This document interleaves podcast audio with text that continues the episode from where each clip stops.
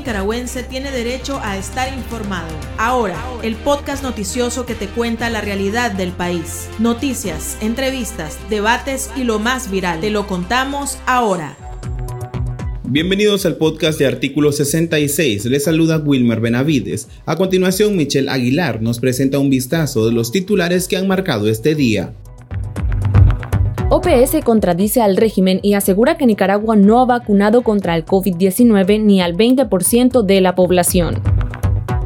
Contraloría General de la República se gasta de manera inexplicable más de 90.000 córdobas en suministros odontológicos.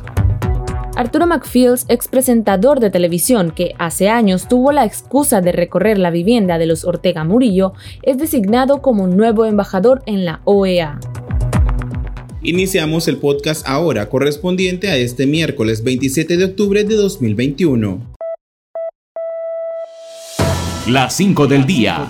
Las noticias más importantes.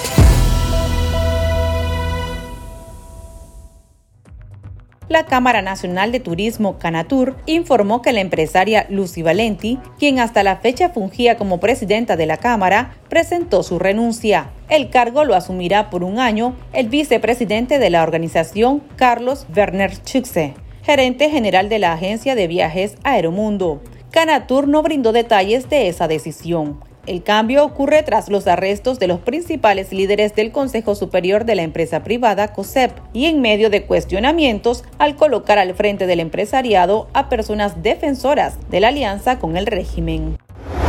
La policía instaló una caseta en las afueras de la casa del cardenal Leopoldo Brenes, arzobispo metropolitano de Managua, ubicada en el barrio Altagracia. El vicario de la Arquidiócesis de Managua y presidente de la Comisión de Justicia y Paz, Monseñor Carlos Áviles Cantón, confirmó artículo 66 que los oficiales se instalaron a inicios de octubre Áviles aclaró que el cardenal ha podido salir de su casa sin ningún inconveniente ni resguardo policial y considera que la medida no está vinculada a los pronunciamientos hechos por la Iglesia Católica sobre las elecciones de Daniel Ortega. El dictador ha llamado a los sacerdotes hijos del demonio, luego que la Iglesia se mostrará en contra de la represión gubernamental a partir de 2018.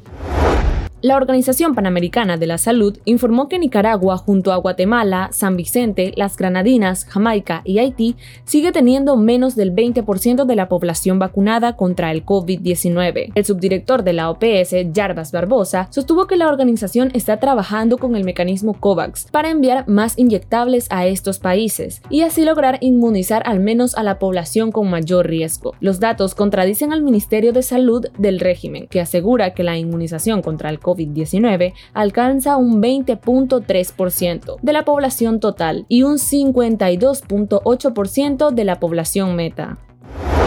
Honduras y Nicaragua firmaron un tratado integracionista para trazar una ruta de paz y reconocen mutuamente la frontera marítima en el Golfo de Fonseca. El documento fue rubricado por el dictador nicaragüense Daniel Ortega y Juan Orlando Hernández, presidente de Honduras. Ortega dijo que la firma del tratado es una señal de unidad y cohesión, cumpliendo con las resoluciones de la Corte Internacional de Justicia de La Haya la dictadura de Daniel Ortega destituyó a Luis Alvarado como representante permanente de Nicaragua con rango de embajador extraordinario y plenipotenciario ante la Organización de los Estados Americanos, OEA y en su lugar nombró a Arturo Macfields para encabezar la delegación de Ortega ante el organismo continental. Este es el segundo cambio en menos de 15 días en la delegación nicaragüense que realiza el régimen Ortega Murillo. Macfields se desempeñó como presentador de un programa musical y periodista en televisión y prensa escrita. Es recordado por la entrevista y recorrido en las fiestas de fin de año en el interior de la casa de Daniel Ortega y Rosario Murillo, antes del retorno al poder del FSLN. El pulso. Le medimos el ritmo a la realidad.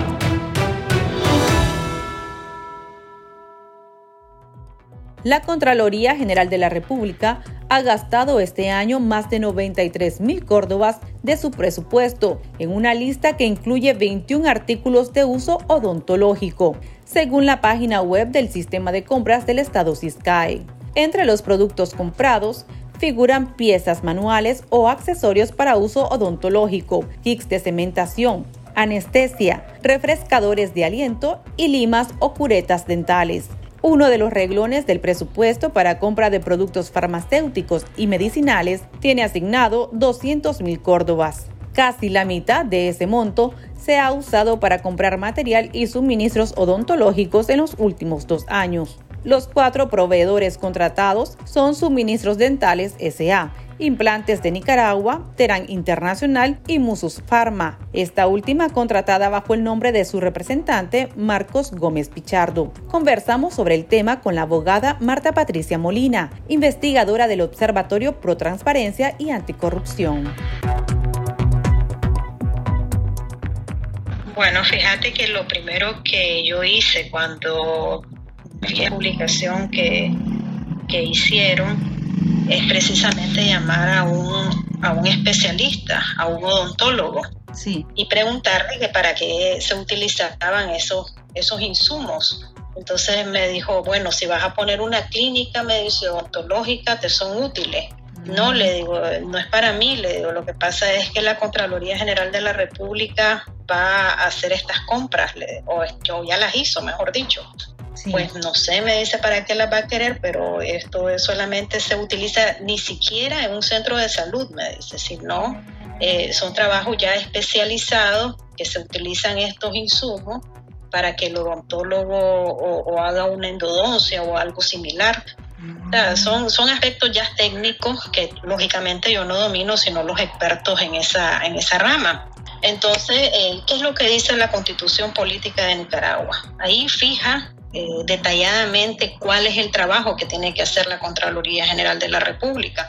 O sea, ¿qué le corresponde hacer a la Contraloría? Establecer el sistema de control de manera preventiva, asegurando el uso debido de los fondos gubernamentales, o sea, el dinero que vos y yo aportamos a través de nuestros impuestos y que es utilizado a través del presupuesto general de la República en las diferentes instituciones, que sea utilizado de manera correcta.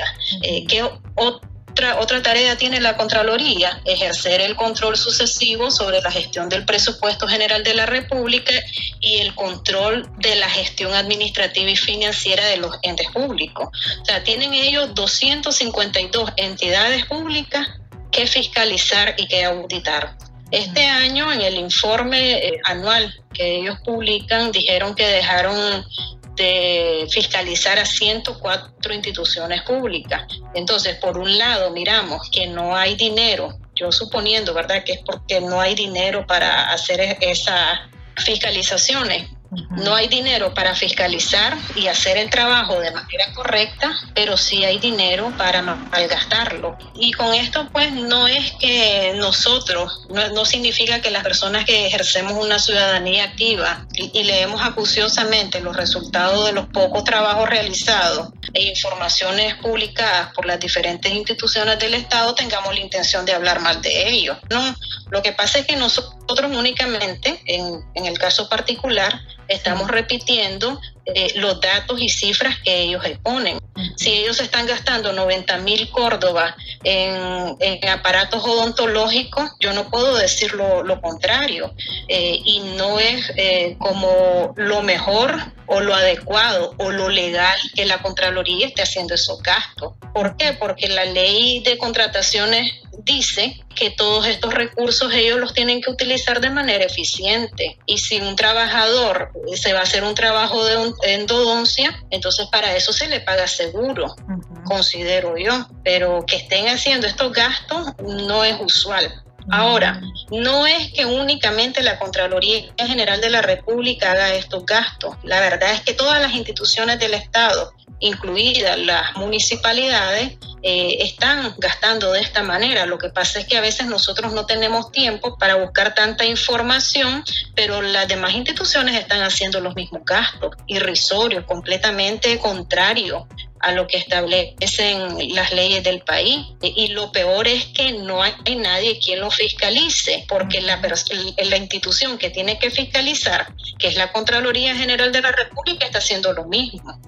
Algo que me llamaba la atención que usted mencionaba al inicio es que este odontólogo, esta persona pues experta en, en, esta, en esta rama, mencionaba que lo que están comprando son aparatos como para un negocio. Da la impresión como que si alguien está aprovechando el presupuesto para algún negocio propio, me imagino, familiar. Sí, puede ser, como te dije, como yo no tengo ningún tipo de conocimiento de esa materia, o sea, me hablas de leyes, yo te puedo más o menos decir qué es lo que sé, pero si me hablas ya de cosas, de productos odontológicos, yo me quedo en el aire.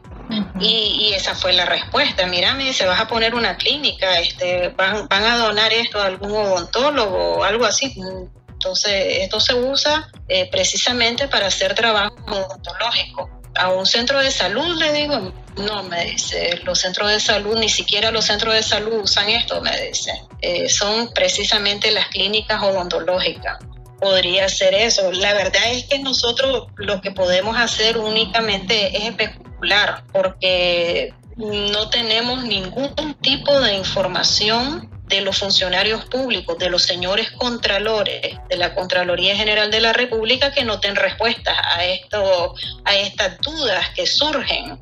Ellos no nos aclaran, ellos no, no, no, no nos dicen nada, no tienen permiso de hablar aunque la constitución política les dice que el trabajo de ellos es precisamente fiscalizar y dar a conocer de manera pública todas las investigaciones y todos los procedimientos que ellos hacen, pero como son mudos y nunca hablan eh, y nunca dan información a los medios independientes, entonces no sabemos para qué lo van a utilizar. Pues en el margen de la ley esto no está pero sí siempre lo han, lo han hecho. No es la primera vez que, que observamos este tipo de compras irrisorias en, la, en esta institución.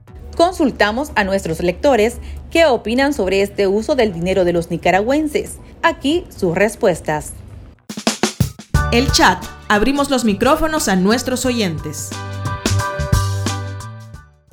Sencillamente que esas facturas de cuestiones dentales nada que ver con los objetivos de la Contraloría General de la República. Solamente que, que Daniel haya dado a hacer sus quijadas ahí y, y utilizó la Contraloría de alfombra para hacerlo. Esta gente es lacra depredadora de los recursos del Estado, de eso viven. Nunca sirvieron más que para hacerle daño al, al país. Ellos no controlan a nadie y menos que, que alguien los controle a ellos. Entonces gastan el presupuesto a su antojo para verdaderamente cosas personales, ¿verdad? Eso significa que, existe corrupción, que están malgastando el dinero de los contribuyentes, que se, se convierte en un robo.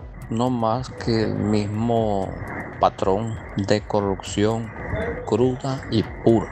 Contralores son parásitos de nuestra nación de esos parásitos que le pueden causar la muerte al ser humano. Pues estos son parásitos porque están dejando en más pobreza y más miseria y ellos enriqueciéndose. Es una vergüenza hasta qué límite hemos llegado. Yo me rehúso a seguir pagándoles su salario a gente tan irresponsable como lo han sido todos los que han integrado los puestos públicos en este gobierno. Ya víspera de las supuestas elecciones amañadas, no oigo ni siquiera decir a ningún candidato que habrá por lo menos algún tipo de reajuste a esos megasalarios que tanto golpea el bolsillo del nicaragüense trabajador y honesto en este momento que usted menciona que también se ven en otras instituciones, por ejemplo el Consejo Supremo Electoral. Ahora que estamos en un año pues de comicios generales, hemos visto que no han transparentado todos los contratos e incluso vemos que abusan de las contrataciones simplificadas y las subdivisiones de compras. ¿Qué delitos estarían faltando en este caso, doctora? Bueno, el Consejo Supremo Electoral y, y, también, nuevamente te repito, todas las instituciones del Estado, incluidas las municipalidades, eh, incumplen la ley, la ley de contrataciones, incumplen la constitución política de Nicaragua. El Consejo Supremo Electoral, al igual que la Contraloría General de la República, son expertos en, este, en estos temas de subdivisiones. ¿Para qué? Para que las contrataciones que ellos vayan a realizar no sean tan fiscalizadas y de manera discrecional ellos decidan a quién se la van a, otorgar. Entonces, desafortunadamente, como te digo, no podemos hacer nada de manera institucional, porque las instituciones no existen en Nicaragua, las instituciones públicas. Y el organismo que tiene que controlar es el mismo organismo que está vulnerando derechos y que está incumpliendo con su constitución, con sus leyes, con todas las leyes que, que le dicen cuál es el trabajo que va a realizar. Entonces lo único que nos queda a nosotros es denunciar en base a la poca información que ellos mismos publican en sus sitios oficiales. Entonces no es que estamos mintiendo ni que estamos inventando algo. Eh, algunas organizaciones, algunos organismos han dicho que Nicaragua es uno de los países más corruptos en la región. ¿Ha incrementado la corrupción en Nicaragua? Sí, y fíjate que precisamente hace algunos días hay una institución que se llama Proyecto de Justicia Mundial, presentó eh, el índice de, de Estado de Derecho 2021 y que esto es la principal fuente mundial de datos originales independientes eh, sobre Estado de Derecho. Abarca alrededor de 139 países y jurisdicciones y se basa en encuestas nacionales y se mide de una escala de 0 a 1. Y en Nicaragua, ¿cómo, cómo salimos? Salimos aplazados, o sea, somos de los estados que menos respeto tiene al Estado de Derecho porque cuando un país en esta escala de 0 a 1 se acerca más al 0, significa que tenemos una menor adherencia al Estado de Derecho y cuando nos estamos acercando al 1, eh, significa que el país tiene una mayor adherencia al Estado de Derecho. Y, e imagínate, en el 2019 nuestra puntuación, puntuación fue de 0.40. En el 2020 descendimos a 0.39 y ahorita en el 2021, que lo publicaron en este mes de octubre, fue de 0.38. Y entonces todas las instituciones a nivel internacional que se encargan del estudio de la corrupción están diciendo que Nicaragua es pésima, pues salimos siempre aplazados en temas de corrupción, somos un país demasiado corrupto. Eh, también lo dijo el índice de transparencia internacional, o sea, todo, por cualquier lado que vos, que vos busques a nivel mundial referente a los temas de corrupción, nos vamos a dar cuenta que el país está, está mal. ¿Cómo afecta a la población este tipo de situaciones y cómo se puede combatir, doctora? Bueno, eso es parte también de la corrupción económica que tenemos. Estas afectaciones las vamos a ver a un mediano plazo y creo que desde, ya la población la está observando. Nosotros, por ejemplo, tenemos un, hospital muy bonito que es el Bell Spy, pero ahí nos damos cuenta que no hay médicos especialistas, no hay medicina, no hay insumos médicos. Entonces tenemos un, enorme edificio eh, totalmente vacío.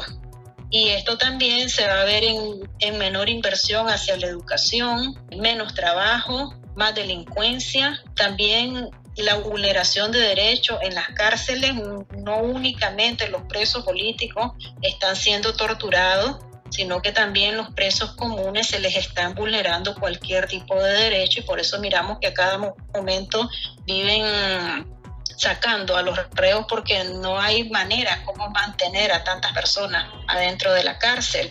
Y también pues que tiene que ver un poco con lo con el tema político y esto que viene de las elecciones. También lo vamos a ver reflejado en las obras sociales en las construcciones de carretera entonces por qué porque el dinero se está mal utilizando y mal invirtiendo entonces si la contraloría que si no está cumpliendo con lo que dice la constitución y, y las leyes entonces están actuando de mala fe, porque ellos conocen cuáles son los parámetros que deben de cumplir. El Banco Central ahorita se va a gastar más de 800 mil Córdoba en las celebraciones de la Purísima. Y entonces eh, vamos a estar viendo gastos irrisorios y que no se están invirtiendo para las obras sociales. ¿Cómo lo combatimos? Teniendo mejores instituciones y que las instituciones se apeguen a derechos y que cumplan lo que diga la ley. Bueno, muchas gracias, doctora, muy amable. Dale, pues a la orden.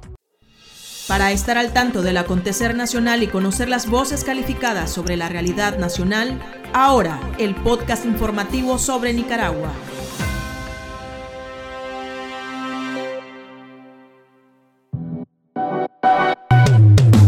Tendencias, la viralidad de las redes sociales. El padre Edwin Román, párroco de la iglesia San Miguel Arcángel de la ciudad de Masaya, considera que las próximas elecciones presidenciales en Nicaragua son ilegítimas y adornadas, porque el país vive bajo un régimen que trata de continuar con un estado de terror. Añadió que existe un pequeño grupo de tristes candidatos, que según el sacerdote no representan a la oposición, porque fueron elegidos por la pareja presidencial Daniel Ortega y Rosario Murillo en entrevista al programa esta noche, dejó en claro que la Iglesia no es enemiga del Estado, pero hace su rol profético de acompañar al pueblo y no está para complacer a ningún opresor. Aquí termina el episodio de ahora de Artículo 66. Continúe informándose con nosotros a través de nuestro sitio web www.articulo66.com. Síganos en nuestras redes sociales. Nos encuentra en Facebook, Twitter e Instagram. Y suscríbase a nuestro canal de YouTube. Hasta la próxima. La información veraz y de primera mano está ahora. No te perdás el podcast noticioso que te cuenta la realidad del país. Compartí y pasa la voz.